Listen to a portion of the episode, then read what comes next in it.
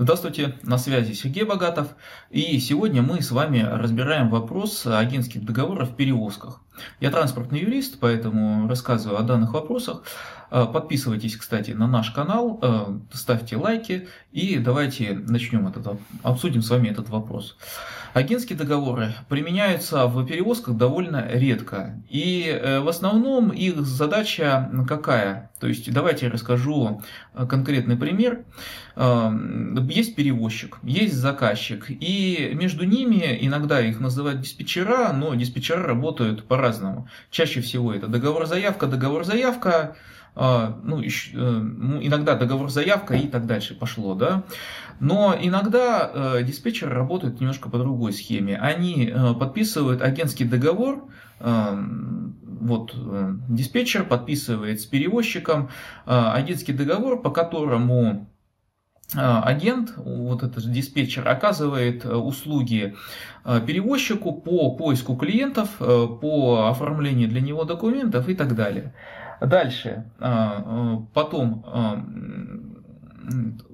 то есть это между ними заключен агентский договор. Дальше, когда агент, он же диспетчер, находит заявку, находит какую-то заявку, он заключается, подписывает от имени этого перевозчика договор, договор-заявку, и обязанным по нему становится именно перевозчик.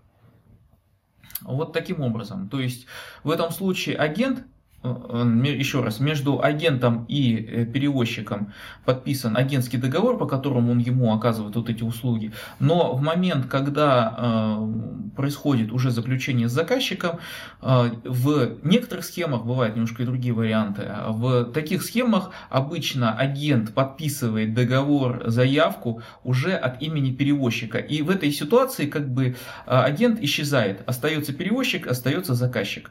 Между ними заключается перевозка. Агент потом э, по этому агентскому договору, который был заключен, он получает свои агентские вознаграждения. В этой э, схеме есть плюс э, для диспетчера. Плюс в том, что в случае чего, если утеря груза, повреждение груза, здесь отвечает за все это перевозчик. Агент здесь ни при чем. Задача агента только подписать этот договор и все в таком духе. Да?